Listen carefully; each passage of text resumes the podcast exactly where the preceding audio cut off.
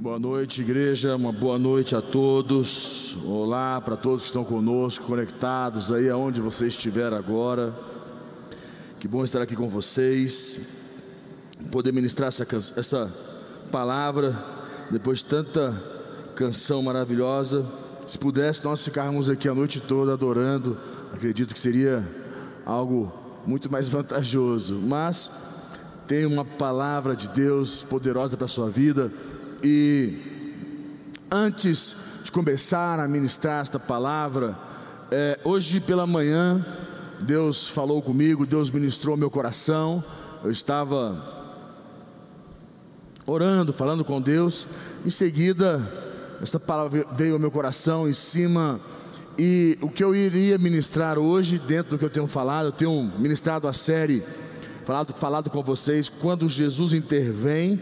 E eu creio fielmente quando Jesus intervém nas nossas vidas, na nossa história, quando Jesus intervém, tudo muda. Tudo muda. Tudo é possível mudar. Tudo é passivo de mudança. E eu iria ministrar uma outra coisa, mas pela manhã veio esta palavra e eu quero compartilhar com vocês. Passei o dia todo com ela na minha cabeça, pensando e avaliando sobre esse assunto. E queria fazer primeiro, antes de começarmos, uma oração com você. Feche teus olhos mais uma vez, você em casa, você que está comigo, mais uma vez, feche teus olhos, vamos fazer uma oração. Pai, nós colocamos nossas vidas mais uma vez diante do Senhor. Tu és o nosso Deus e poderoso Deus. Que o Senhor possa intervir na nossa história, independente da condição, da circunstância, como cada um se encontra, que o Senhor possa intervir, que o Senhor possa ser Deus, que o Senhor possa mudar a realidade das nossas vidas atua, meu Deus, desde os sentimentos aos pensamentos, as questões externas das nossas vidas. Que o Senhor esteja atuando, intervindo para aquele que precisa de um milagre, aquele que, meu Deus, precisa realmente de um mover dos céus. Que o Senhor se faça Deus em sua vida, em nome de Jesus. Amém? Glória a Deus. Então, aqui nesse momento, vou, vamos ler aqui o que está em João capítulo 2, no versículo 1. João capítulo 2, no versículo 1. Abra comigo lá, João 2, 1.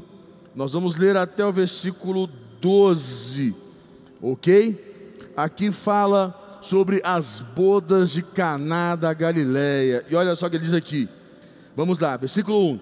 Três dias depois, houve um casamento em Caná da Galileia, achando-se ali a mãe de Jesus. Jesus, porém, também foi convidado com os seus discípulos para o casamento. Tendo acabado o vinho, a mãe de Jesus lhe disse: Eles não têm mais vinho. Mas Jesus lhe disse: Mulher, que tenho eu contigo? Ainda não é chegada a minha hora. Então ela falou aos serventes: Fazei tudo o que ele vos disser. Estavam ali seis talhas de pedra que os judeus usavam para as purificações, e cada uma levava duas ou três metretas. Jesus lhes disse: enchei de água as talhas, e eles as encheram totalmente. Então lhes determinou: tirai agora e levai ao mestre-sala. Eles o fizeram. Tendo o mestre-sala provada a água transformada em vinho, não sabendo de onde viera, se bem que o sabiam os serventes que haviam tirado a água, chamou o noivo e lhe disse: Todos costumam pôr primeiro o bom vinho e quando já beberam fartamente, servem o inferior. Tu, porém, guardaste o bom vinho até agora. Com este deu Jesus princípio a seus sinais em Caná da Galileia, manifestou a sua glória e os seus discípulos creram nele. Depois disso, desceu ele para Cafarnaum com sua mãe, seus irmãos e seus discípulos e ficaram ali não muitos dias. Ok, abaixa um pouquinho o fundo musical para mim, só um pouquinho. Então, nesse momento aqui, que Jesus, você viu aqui que havia um casamento, certo? Em Caná da Galiléia. Caná é uma vilazinha, uma vila, Caná era, né, uma vila muito é bem perto de, da Galiléia. Por isso que é Caná da Galiléia, de Galiléia. Que ele era perto da Galiléia, mas não era Galiléia. Estava perto, essa cidadezinha, essa vila, bem pequena. E a Bíblia diz que Jesus esteve nessas bodas é, em Caná da Galiléia. E, você, a grande pergunta que para mim fica aqui o que, que, tem a ver uma coisa com a outra, né? Porque é, trazer aqui uma palavra sobre o casamento, que Jesus fez um milagre. É aí que entra o grande contexto que eu creio para mim, para a sua vida. É, você sabe que, você sabe qual é uma das grandes estratégias de Satanás e seus demônios? Você sabe qual é a maior estratégia usada por ele contra nossas vidas?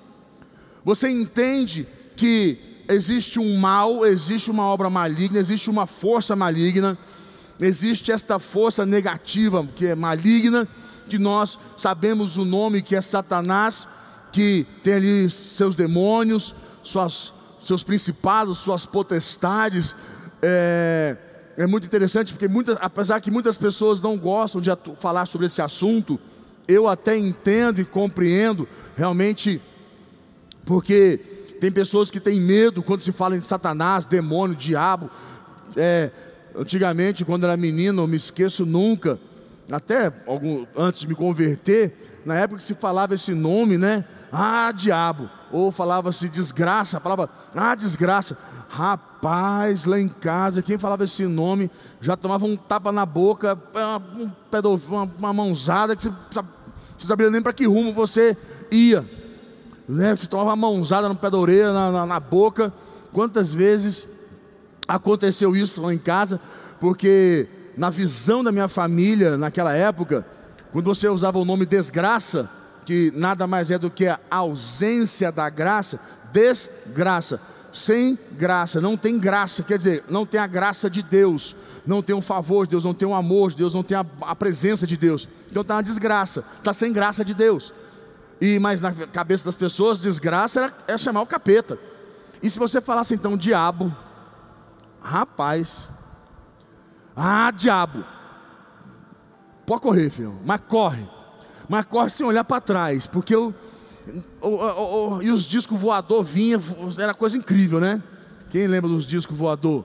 É chinelo, é copa, é um trem, meu irmão. Lá em casa eu não podia. Você tinha que sair correndo. E meu pai e minha mãe, né, tinha aquele negócio, falava esse nome automaticamente. O que que você tinha que fazer para anular?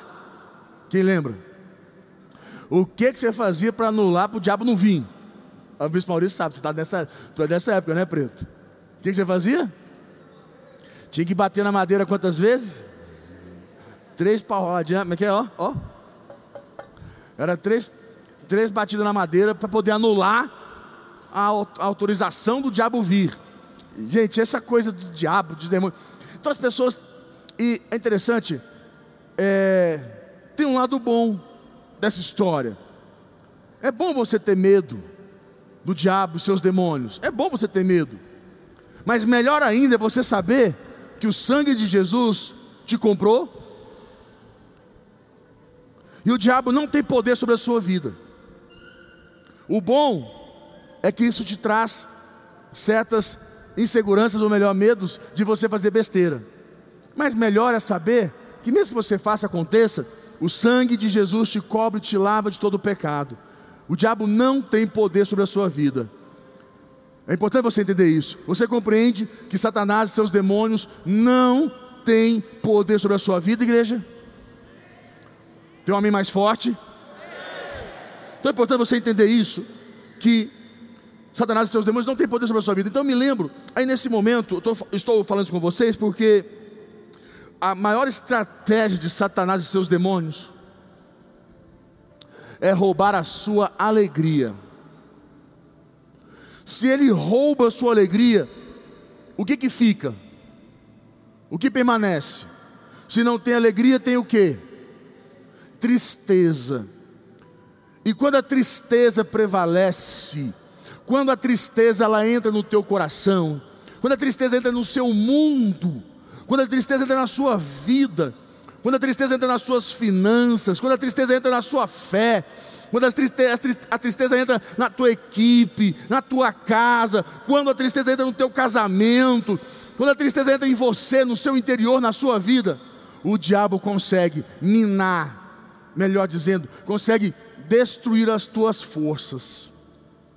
Ele rouba as tuas forças, porque a tristeza dentro das nossas vidas nos rouba uma visão de futuro.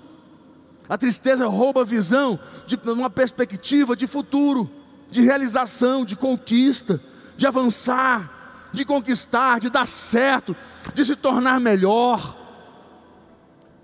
Você olha para a sua equipe e você tem uma tristeza no seu coração, e você tem aquilo desanima você, rouba você de acreditar que a sua equipe, aquela que está ali, é suficiente para Deus fazer um milagre para a equipe. Ou aquele casamento que você olha para ele, que está hoje o pior casamento, a tristeza faz com que você olhe para ele e fale: meu casamento acabou. E você desanima de pagar qualquer preço, de querer fazer qualquer coisa pelo teu casamento. Porque a tristeza, ela rouba a sua força, a sua energia. Quando você olha para a tua vida financeira, está toda desgraçada, você pensa assim, não tem jeito. Aquela tristeza, e você pensar que você precisa começar pequeno para poder pagar conta por conta, para um dia lá chegar, se tornar alguém grande. Aí você pensa, não, não tem futuro, está longe demais, tá, está tão distante, que dá um desânimo no teu coração, na tua vida, dá um desânimo, e você pensa o quê? desanimo, nem quero.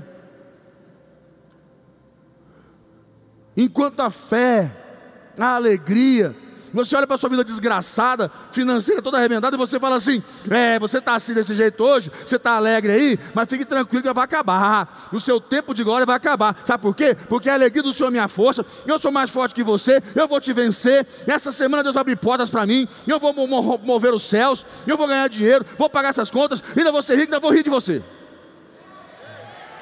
Essa é a diferença. Como se diz? Quem anda com Deus usa aquele ditadozinho, não é um ditado brasileiro, mas acontece. Dentro do contexto nosso aqui cabe muito bem. Quem ri por último, mas quem tem tristeza no coração, nunca vai rir. Por último. Quem permite a tristeza entrar no seu coração, nunca vai rir por último. Mas agora, quem tem Jesus na sua vida, você sempre vai rir por último.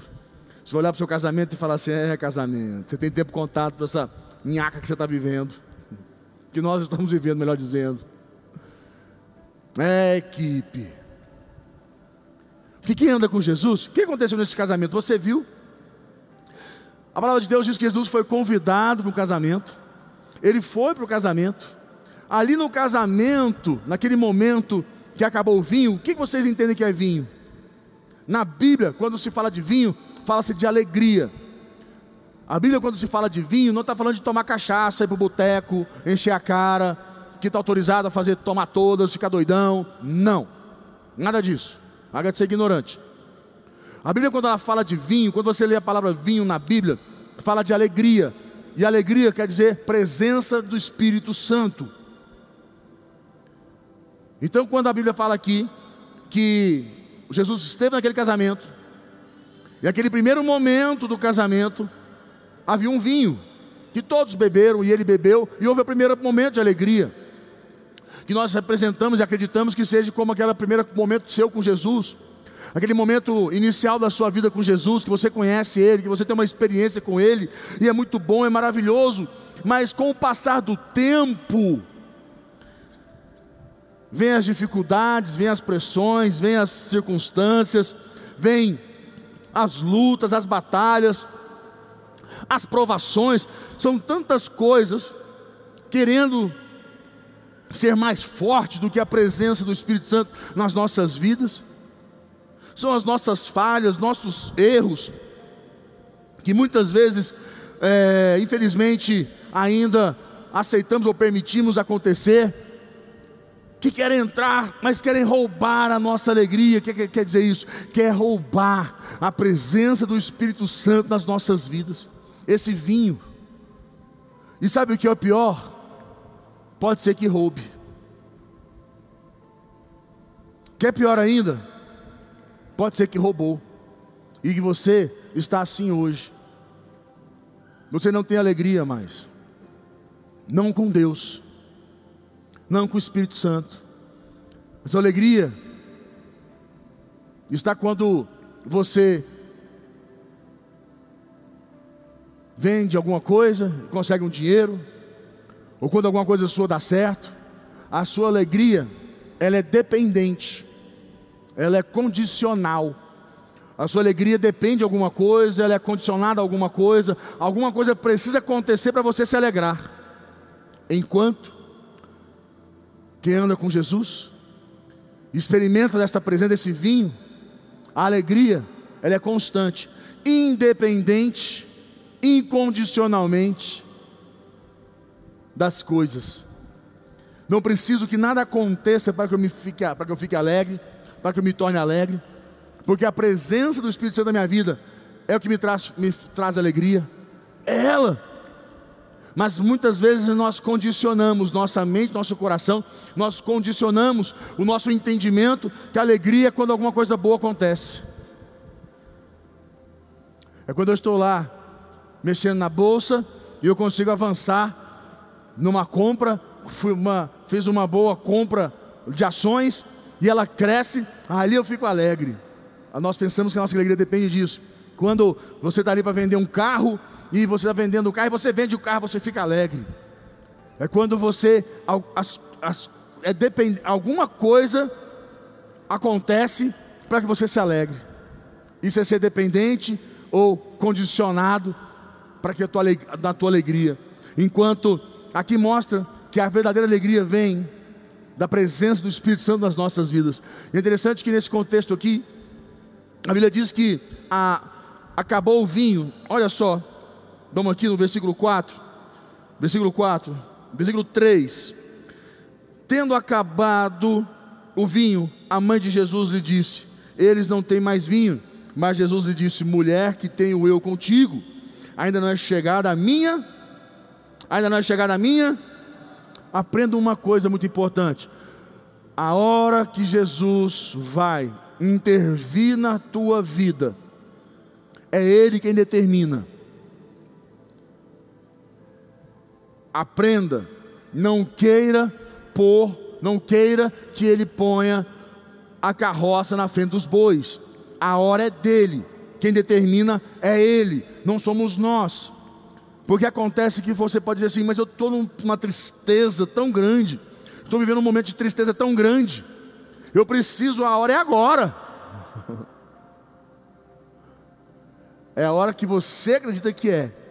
Mas pode ser, eu vou ver, falar da minha experiência, que Ele ainda está, está esperando que você realmente perca todas as suas forças em relação ao que você acredita que é alegria, e você comece a acreditar que a única alegria que você pode ter é nele. No dia que você decidir isso, que a sua alegria depende dele, é condicionada a ele e não a coisas, aí é a hora. Pode ser que seja a hora, melhor dizendo. Conseguiu compreender? Obrigado pelo amém, irmão. Então no versículo 5 ele diz aqui assim: Então ela, ela, ela falou aos serventes: Fazei tudo o que ele vos disser. Versículo 6: Estavam ali seis talhas de pedra. Talhas são, são, são vasos, vasos grandes, que eram usados para guardar água, para as purificações. São vasos grandes que cabiam muita água, mas muito, vasos enormes. E então ele falou, né? Aí, aí no versículo 6, é, que os judeus usavam para as purificações. E cada uma levava duas ou três metretas. É, metreta, cada metreta era mais ou menos uma média de 40 litros. Uma média. 40 litros. A metreta é mais ou menos isso, 40 litros. Então imagina, cada um duas ou três metretas. Havia ali é, uma média de cada vaso é, 120 litros, 80 litros de água. Aí no versículo 7 diz: Jesus lhe disse: Enchei de água as talhas. E eles as encheram totalmente. Por que ele falou encher de água? Por que a igreja falou encher de água? Por que ele pediu para colocar água dentro das talhas? Por que água? Você já viu que água não tem sabor? Água não tem sabor? A água representava aquele momento, aquele, aquela condição. A água representa aquele momento, sem sabor, sem gosto. Aí Jesus diz aqui, no versículo 7, 8: Então lhes determinou: Tirai agora e levai ao mestre-sala. Eles o fizeram, tendo o mestre-sala provado a água, transformada em vinho, não sabendo de onde viera, se bem que sabiam os serventes que haviam tirado a água, chamou o noivo e lhe disse: Todos costumam pôr primeiro o bom vinho, e quando já beberam fartamente, serve o inferior. Tu, porém, guardaste o bom vinho até agora. Vocês viam que todos haviam tomado um vinho, e o segundo vinho era, que, era muito que superior ao ao primeiro vinho. Escute, o diabo pode até ter roubado a tua alegria. Ele pode até até estar roubando a tua alegria. Mas você precisa confiar que Jesus tem um vinho novo para a sua vida. Que a tua condição vai ficar melhor do que aquela na qual você estava. E vou mais longe e vou mais profundo na sua vida. Você precisa viver essa desgraça, infelizmente, de acabar o vinho e a tristeza prevalecer. Porque quando acaba o vinho que Jesus traz um vinho novo. Enquanto você tiver vinho na sua botija, esse vinho velho, enquanto você estiver se alegrando em coisas ruins, em coisas, você está tendo vinho velho. Um dia que você abrir mão disso e botar a tua alegria em Deus, vai vir um vinho novo na sua vida. E eu creio que chegou a hora e agora, em nome de Jesus.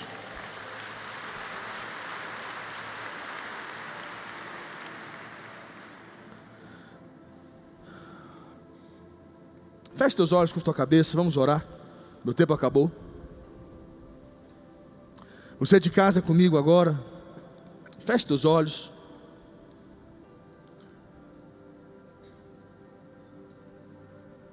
Feche teus olhos. Se possível, curva tua cabeça na presença do Senhor. Isso. Pai, nós colocamos nossas vidas diante do Senhor.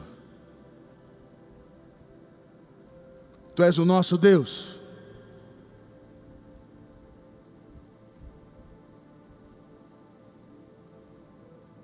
e poderoso Deus, que o Senhor possa atuar no nosso interior, nas nossas vidas. Meu Deus, este vinho que de alguns acabou, e é chegada a hora do vinho novo. Como, meu Deus, alguns que ainda condicionam sua alegria é como se tivesse ainda guardando um vinho velho que precisa ir embora para que venha o vinho novo. O vinho da intervenção de Jesus. O vinho da intervenção é a presença do Espírito Santo de maneira única e sobrenatural na sua vida. Fala com Ele, é o momento seu. Deixa o Espírito Santo de Deus ministrar na sua vida.